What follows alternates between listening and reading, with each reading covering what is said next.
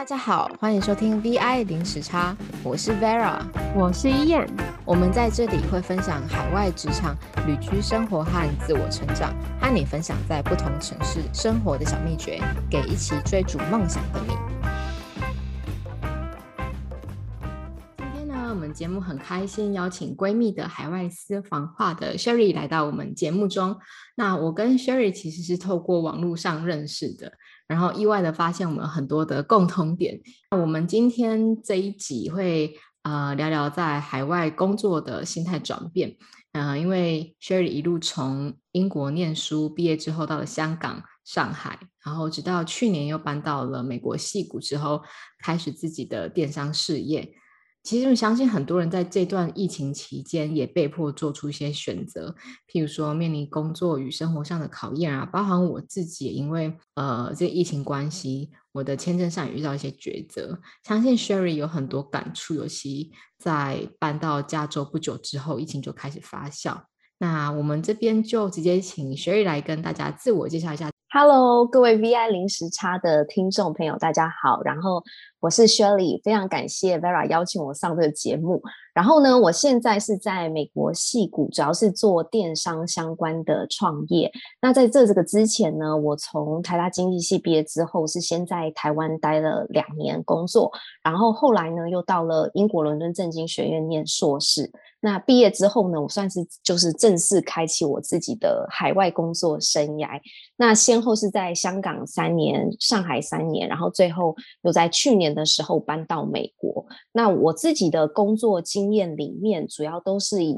B to B 行销产业居多。那我觉得在海外工作将近快十年的时间，应该是这样讲，就是说在这个过程当中呢，也会开始去思考自己的一个下一步。然后下一站要去哪里？那我觉得在这些反思啊，还有在自我追寻里面呢，我就在二零一八年吧，算是开始我自己的一个 blog，闺蜜的海外私房话。那那时候呢，主要就是想要记录自己在海外工作啊，还有生活的一个记录这样子。那一直到去年二零二零年，算是疫情开始，我就增加了自己的一个音频节目。然后，呃，其实我自己本身在美国有短暂工作一段时间之后，就是决定在今年想要，呃，尝试看看电商相关的创业。那这样，呃，这个大概就是我本身这十年的海外工作经历，这样子很荣幸可以跟 Vera 今天聊一聊。然后，我觉得我在这十年海外工作生活在不同的城市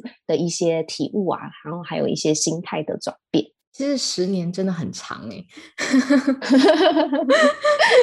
而且你在这十年就是在很多国家里面呃搬来搬去。其实我们之前聊天的时候，听你提到说自己在念书的这个阶段，从来没有想过要到海外定居这件事情啊。你是否曾经思考过说，在每一个阶段，嗯，你是如何在每个转折做出这些选择或取舍呢？其实我觉得我当下做的每一个选择，包含去哪里工作啊，或者是转换怎么样的跑道啊，其实都是按照我当下的一个心意，然后当下的一个情况去决定的，比较像是那种心之所向吧。然后，因为我一直常常有时候，其他的读者也会问我说，我怎么去做我自己的生涯规划。然后我其实觉得这个问题非常非常难回答，因为我觉得，呃，应该说，我觉得现在变化的很快，然后尤其是在海外工作，呃，除了地点之外，还有你本身的产业的变动，我觉得其实对我来讲，我一直觉得很难去去规划，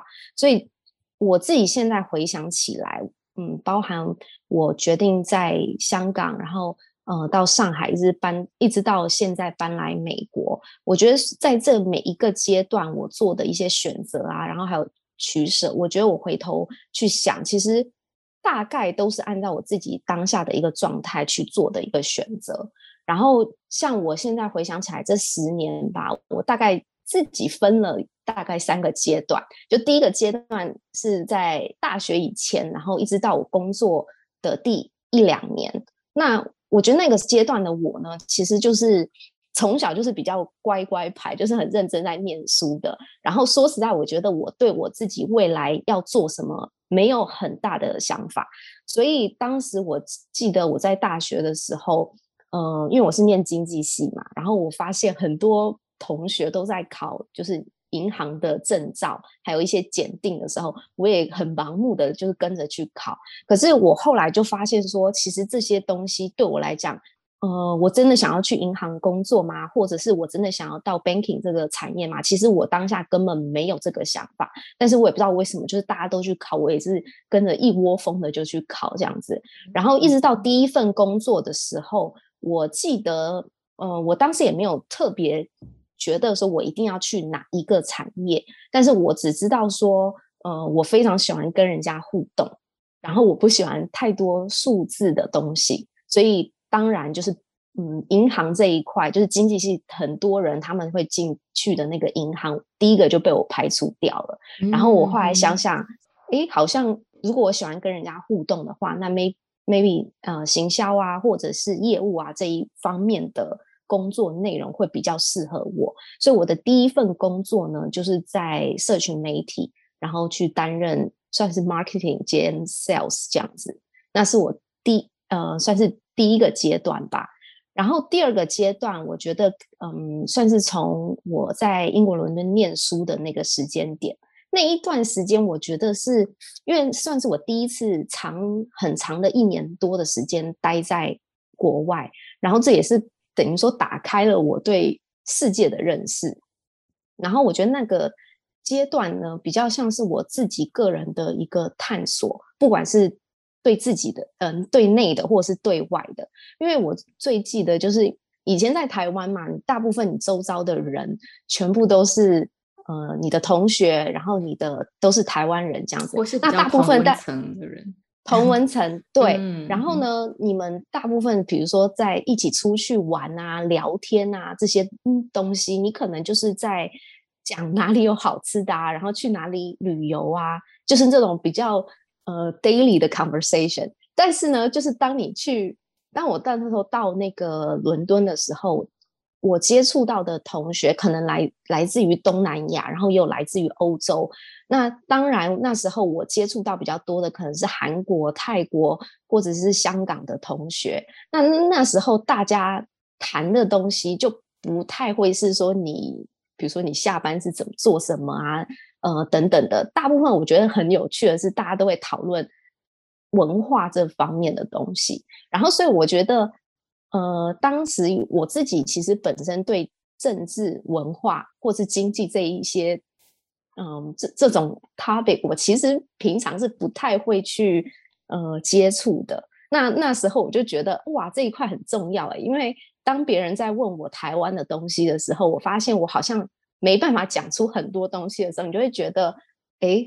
我是台湾人吗？就是我怎么好像很多东西都不了解。然后那个时间，你就会对自己台湾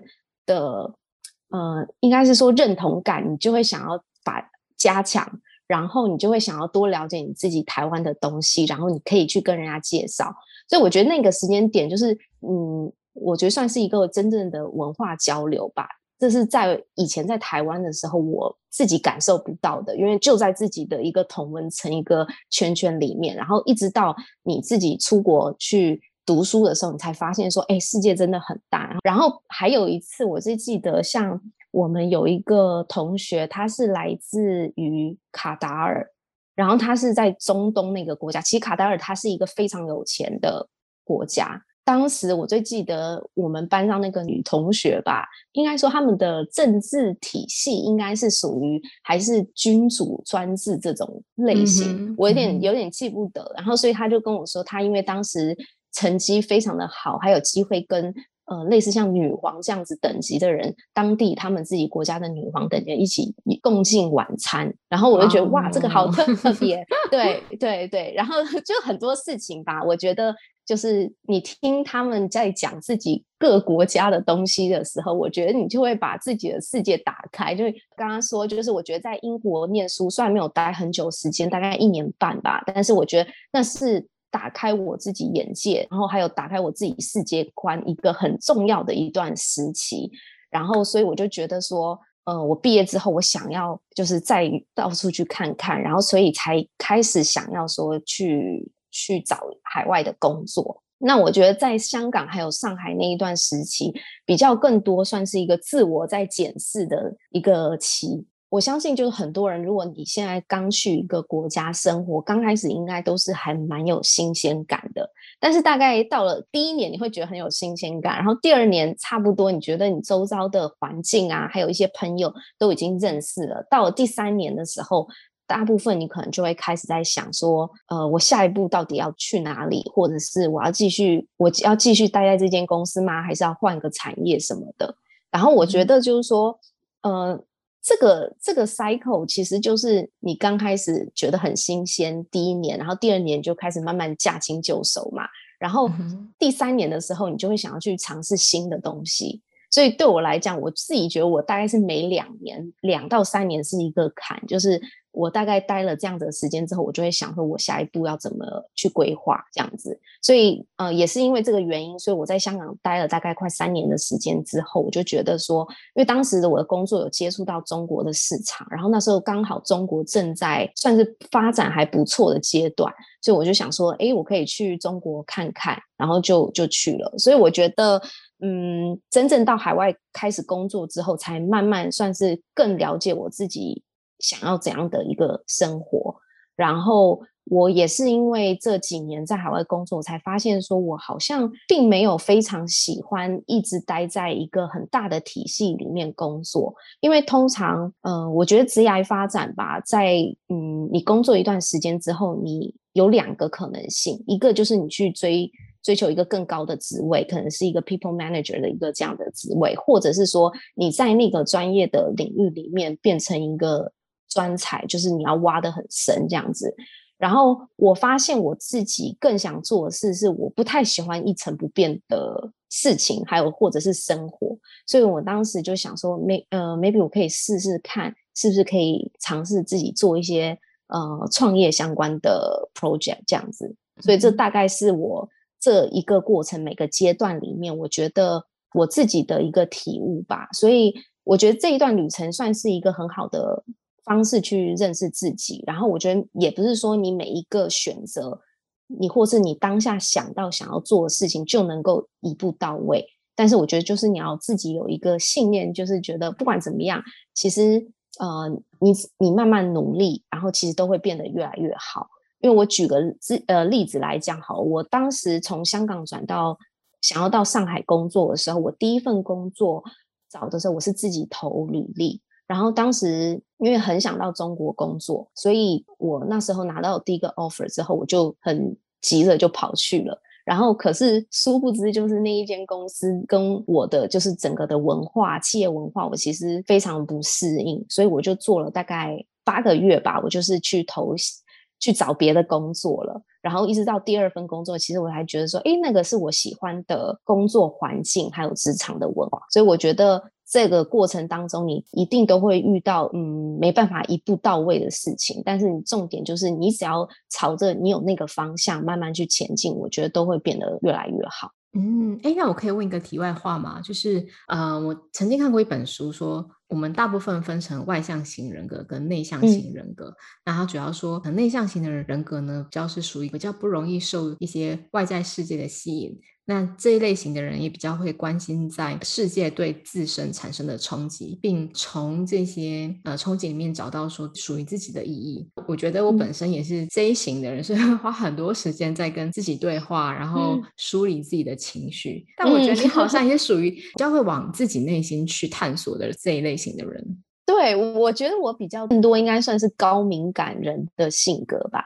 但是，就像你讲的，大部分高敏感性的人，百分之八十左右都是内向型的人格。我觉得我的内向跟外向其实大概是六十跟四十，但是呃，高敏感，我个人觉得我是更多的，就是。我觉得我是非常能感受别人当下的情绪，比如说，就今天一群人在讲话好了，其实我有时候我会更专注于就只看对方的表情，然后去观察他一些小小的情绪，然后我可能会觉得说，哎，今天那个人这样跟他讲，他会不会有一点受伤，或者是他会不会觉得被冒犯？就是与其是在讲那对话的内容，我反而会更 care 这一块的，就是别人的小东西。对对对，当然我觉得这个的好处就是说。我自己在跟别人沟通，别人可能会觉得你你很诚恳，因为就觉得你非常能感受他的感觉，这样，然后你就比较容易跟人家建立一个关系。但是我觉得这个的坏处呢，其实就是你自己有时候因为太 care 别人的感受了，所以你就会疲惫。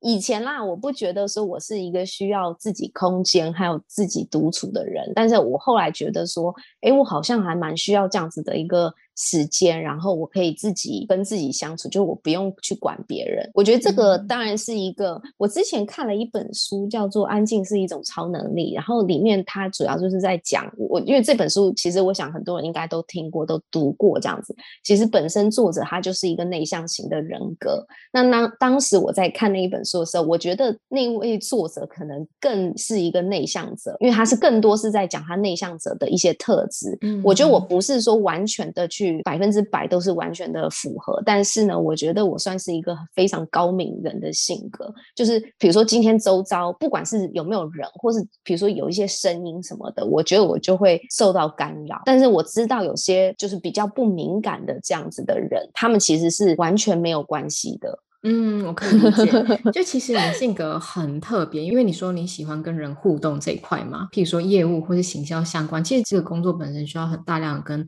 人接触，或是做一些譬如说行销做一些 behavior 的一些分析。但是同时你又需要自己独处的时间。对，而且我觉得我好像就是跟一群人出门的话，我可能更喜欢这种一对一的方式，比较 deep 的 conversation。对对，一旦你知道自己的特质是这样的话，就是你的个性。这样的话，其实，在你最最舒服的环境之下去发挥你能做的事情，就你也不用特别强求。假设你今天就是真的不喜欢，呃，一群人啊，大家 party 的时候，你要当那个孔雀的话，那其实也不用特别去勉强自己，就是要用自己最舒服的方式去去跟人家沟通吧。我是这样觉得。嗯，我觉得说的很对。其实我觉得，呃，了解自己的个人特质真的蛮重要，尤其是我们在做规划的时候。像 Sherry 提到，因为你意识自己在职场上比较不喜欢去管别人，然后也不喜欢被约束，所以才开始自媒体这条路。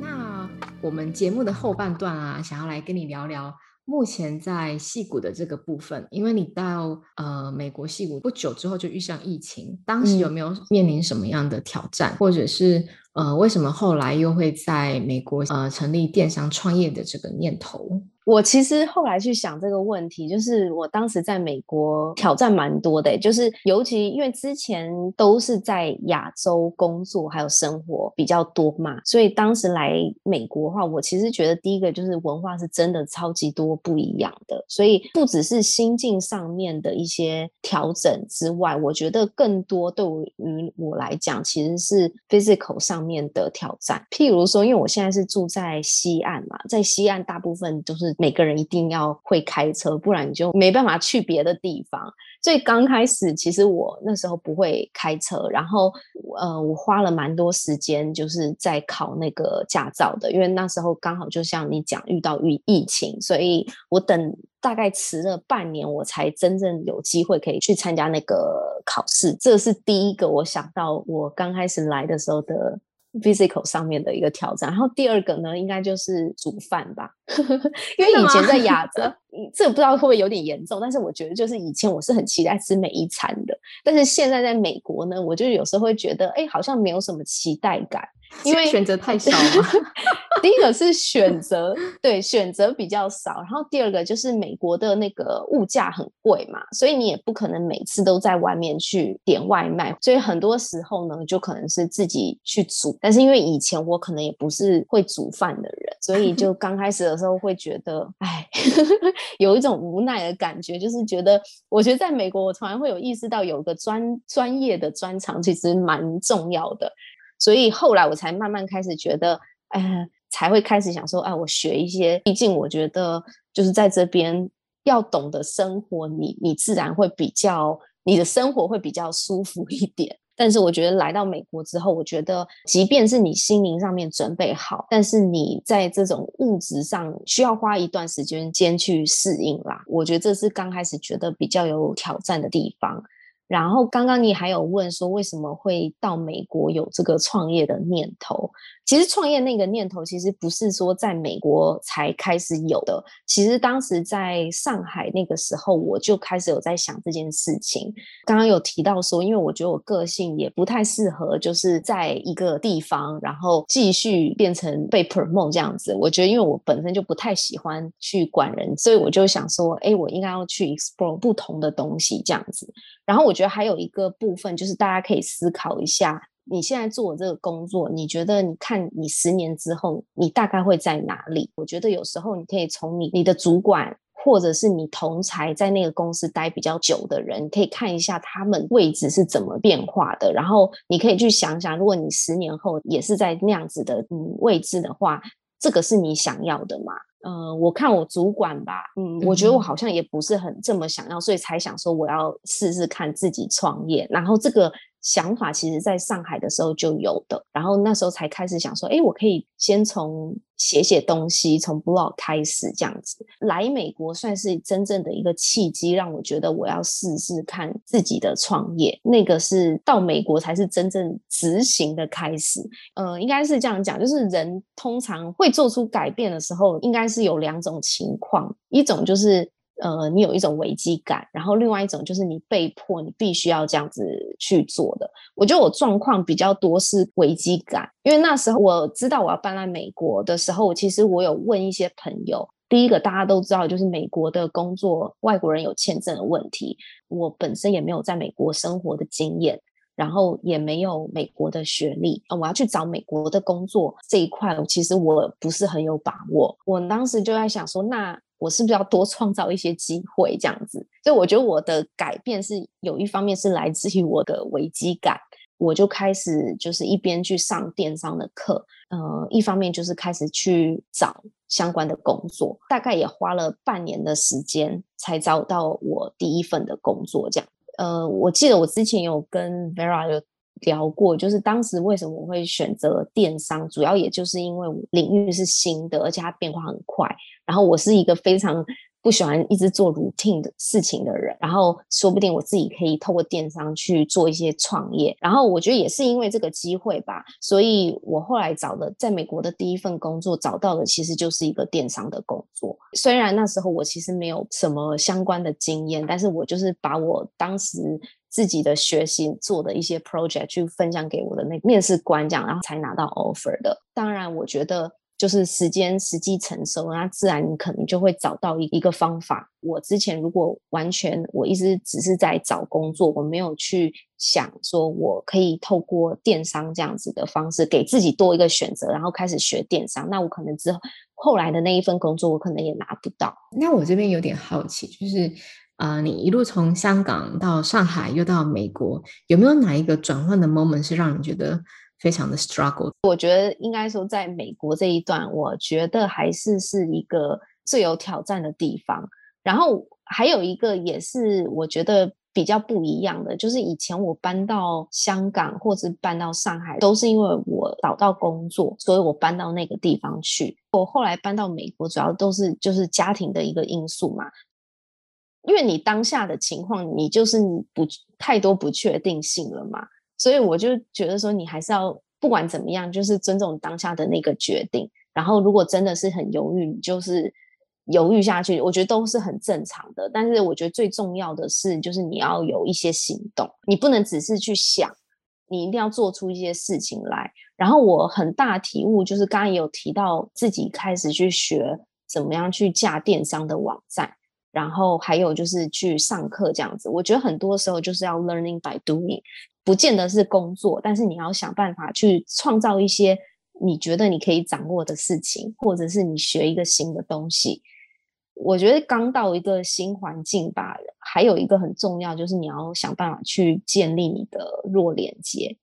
嗯，因为美国这边还蛮多一些 group，像是 Meetup 的一些社团啊等等的。然后我就是上。那个社团里面去找跟自己志同道合的一些人，就是可能他是一个群组，都是在讲某个运动的，或者是说，呃，刚来，像我当时就加入了一个就是台湾女性在美国的的社团，然后就是大家定期会透过一些视讯的方式。就互相建立一些 networking 这样子。嗯，透过一些新的朋友，这种新的刺激，你自己的状态也会比较好。而且我觉得我们在面临未来不确定的时候，我们内心都会感到非常的彷徨、恐惧。所以我超佩服你的，因为可以跨越那个恐惧。我们大部分的恐惧可以来自于这个社会如何看待我们的选择。所以你在做每个选择的时候，可能。嗯，多多少少都会因为外界的因素感到没有自信啊，或是那些比较负面的情绪。但是你可以重新的去 define 那些负面情绪的来源，再做出一个最适合你的选择。对，而且我觉得你刚刚讲，就是有时候我们会看，就别人对你的想法，你会很 care。其实我也是很 care 的人。你通常会 care 就是跟你身身边比较亲近的人，他们对你的。看法，呃，如果你花太多的心力在他们如何看你的话，你可能会忽略了你自己真正想做的事情。当然，我觉得后来我后来进的那个电商也有帮助到我，就是我现在在做电商的东西。但是我觉得，就是回头去看，如果假设我刚开始很专注的就不 care 大家怎么想的话，其实我觉得我心里会比较平静一点。但我觉得这个很难啦，就是你当下可能一定会受到你周遭的人的一些影响，所以，嗯，这是我自己的一个感受，所以我觉得我还蛮同意你跟他讲，就是很会 care 别人怎么看你。而且我想到有一句话说，当你没有恐惧的时候，你会怎么做选择？有时候我们可能会被迫于是恐惧，但是你把它反过来看的话，就变成说我们的选择是被恐惧给操控。哦，对对，那我懂你意思，觉得非常有道理。有时候我自己在。思考的时候就会跳脱这个框架吧，因为当然我们人都会想要做出一个最 positive 对自己是最好的一个选择，但我们人往往就是因为外在的因素 push 我们做出下一个决定。对，真的真的，对啊，这是我的反思。呃，其实一路上这么多的这些转换的过程，不管是在工作啊，或是生活，或是人生的选择上，你现在回想起来，有没有哪一个选择是你觉得做的？最对的选择。其实这一题你那时候发给我的时候，我想了有点久，因为 我其实我说真的，我觉得我现在一直到现在，我没有觉得说哪些是我后悔的，或是觉得做的最对的。但是我觉得我人生当中应该有两个转捩点，是我觉得影响我后面很多的，甚至是。那第一个，我觉得就是我参加转学考吧，然后我觉得那个算是我人生当中第一个很大的挫折。我那时候大学考试的时候，就是考到私立的学校，虽然那个学校也没有说不好，但是呢，就跟我原本预期的差距很很大。对，然后我就记得当天那个放榜的时候，我超级超级难过的，我就决定说，哎，那我试试看，就是。给自己一个机会，好，我看我是不是可以参加转学考。你知道，从高中到大学，就是一旦变成大学生的时候，那个世界你当下会觉得真的是解 放了。但是那时候我觉得我没有，那时候就是每天下下课之后呢，我还要去补习。我觉得这个是我后来反正参加转学考，然后转到那个台大的时候，其实我觉得，哎，我的辛苦终于 pay off 这样子。我觉得我后来会做其他事情，我都会比较有毅力，是因为我有一个信念，就是觉得说，只要我努力的话，我觉得我一定会有一些机会去改变。第二个就是去伦敦念书那个时间，就刚刚讲说，呃，我去那边大概一年半的时间，然后以前在台湾可能都是你生活跟你很像的朋友，然后我就记得我们宿舍楼下还有一个酒吧，然后晚上就是那种你知道那摇滚的那种地下音乐。所以当时我刚过去的时候，我是很对。然后我最近有那那时候我刚到的那天，我姐姐就回去了嘛，她陪我一起来。我送他去机场之后，我回来的那个路上，我是跑回去的，因为那时候我觉得那个街道让我觉得有点害怕。然后当时那个印巴店里面还有一个老板，就是喊说 “Are you OK？” 什么什么什么的。然后我当时 我还给他一个就很假的微笑，说 “I'm fine”，然后就赶快冲回去。所以那时候我就觉得很新鲜，但是很刺激，但是又有一点可怕。然后也是在那边呢，我有认识一些当地的朋友。那那个时间也是因为我最近你知道伦敦的冬天就是非常的冷，然后就是天气是那种很阴暗，冷，然对对，然后所以那时候我就记得十一、十二月，你会觉得整个天气啊这些都很都很差，然后心情就是，而且因为一个人在那个宿舍嘛，你就会很 lonely，对对，很对。然后后来是隔年的大概两三月，就是春天来了，然后我就觉得说，哎，我好像一直都没有好好去走我宿舍旁边去认识周遭那一区，以前那些周围我可能都没有。自己走过，然后是因为春天了，然后我觉得哎天气不错，我想说去看看，然后我就无意间走到一个公园，然后我就记得当时有一个黑人朋友，他就是看到我，然后他当时在跟一个小朋友在互相练习打乒乓球，然后你知道那个大部分人呃欧美的那些人，他可能对中国人的印象是觉得乒乓球打得很好。我不知道你知不知道，我不知道这一点呢。OK，我只知道他们会有会功夫，功夫。然后还有就是因为中国呢有很有几个我忘记名字，他们就是是算是乒乓球的国手，就是打得非常好，所以大家有一个传统印象就觉得，哎，好像中国人很会打乒乓球。所以当时呢，他就找。他就是我们完全不认识，他就突然叫住我说：“哎，要不要一起玩？”然后才慢慢让我打开归属感的感觉，就是在英国。所以我觉得那一段生活也是让我觉得非常特别的地方。然后也因为这样，我觉得我想要去探索一下其他的城市。所以应该是这两个，我觉得是我人生当中比较特别的转捩点。嗯，刚刚你提到那个在社区里面认识的那个朋友，我觉得很有意思，因为直觉上也比较容易去找一些可能我们都是亚洲人的朋友啊，就亚洲朋友大家聚一块，比较难就是去打入当地。而且像你刚刚那个体悟，我好像也曾经有这样子的一个感受过。就真的是真的，嗯，对，我觉得真的，我们会用一个外国人的眼光来看这一片土地，觉得那个出发点，我们看的跟当地人看的其实就不一样的。所以，当你真的去认识当地的朋友，然后这只是一个很简单的乒乓球的交流，你也会觉得说，哦，就是活在那个当下，然后去体验这个 moment。对吧？然后后来大家就会约出去一起去，他们当地很喜欢做，就是很喜欢 clubbing 这些的。当时我跟我，我记得我跟我妈妈讲说，哎，我说，哎，我在 我家里周周围散步的时候认识了一个黑人这样子，然后我妈就很担心，就超级担心，她说你要小心哦，什么什么什么的。那我后来就真的觉得说，有时候真的没有什么对或错，那就是真的就是大家不同的生活习惯。然后，所以我觉得这个是我自己。在想法上面有很大转变的地方，我就不会觉得说什么事情一定是要这样子或是那样子做才对。嗯，那就我们最后节目差不多要来到尾声，那这边想要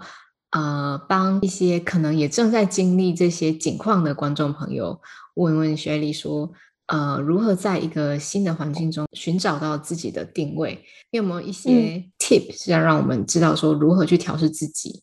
哦，我觉得。第一个，我觉得就是要对周遭有一些敏感的观察吧。然后这一个其实是这十年这个过程当中，我一直觉得我是在一个族群中的少数民族。因为就像我从大学开始，就是那时候参加转学考，然后到了新的学校，然后因为当时大家都已经认识一年了，我等于说我是新的。等于说新的同学加入他们，所以我其实也需要花一段时间，就是重新跟他们去建立这个关系。然后一直，然后还有再来就是我自己到伦敦念书的时候，当时我也是班上唯一的台湾人这样子。然后到香港，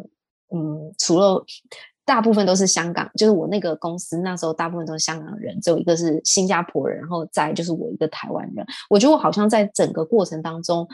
大部分我都是一个少数民族的概念，所以这可能也是这个原因，就会培养我，就是觉得不熟的环境里面，我会想要先观察大家是怎样做的，然后大家是怎么样的习惯，然后所以我觉得这个对于在海外工作的人，就是你自己的那个敏感神经要多一点，去观察你周遭的同事他们是怎么做事的，然后还有去观察公司的氛围是怎么样。嗯，你才能比较好的去呈现自己，这是我第一个的建议。第二个，我觉得就是要嗯要有勇气，然后有意识的去过生活，因为我觉得在海外工作，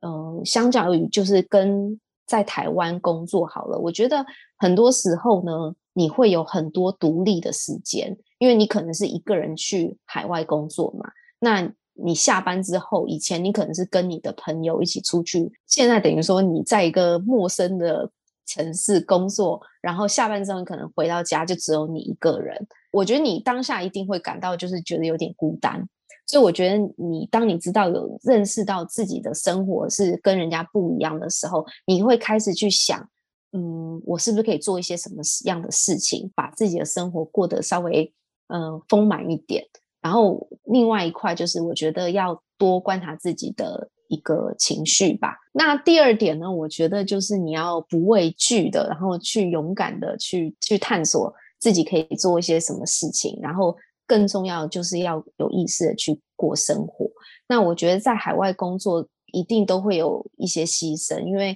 这个牺牲可能是你牺牲了你跟家人相处的时间，或者是你下班之后，你可能回到家就只有你一个人，你要去面对这样子的一个孤寂感。那所以我觉得心态上面的调整就非常的重要，你要有意识的去过你自己的一个生活。那我觉得，因为刚刚有提到说在海外工作，你可能有很多独立的时间嘛，可以检视自己。我觉得大家可以去想一下，就是。从小时候到现在，你有没有觉得影响你最大的是什么事情？就是在你这整个人生的过程当中，你可以去想一下这些事情，然后这些事情给你带来的启发又是怎么样？然后我觉得，对于你去回顾一些这种重大的人生里程碑，我觉得你可能会更了解自己在乎什么，然后需要什么东西。我也是因为都在海外嘛，然后我就发现说，其实我是一个很需要自由的人。如果我选择想要自由的生活，这样我可能需要做一些调整，就是我可能要选择去慢慢做一些创业啊，然后去找到自己可以让自己觉得开心的事情，比较有动力的去做出一些改变。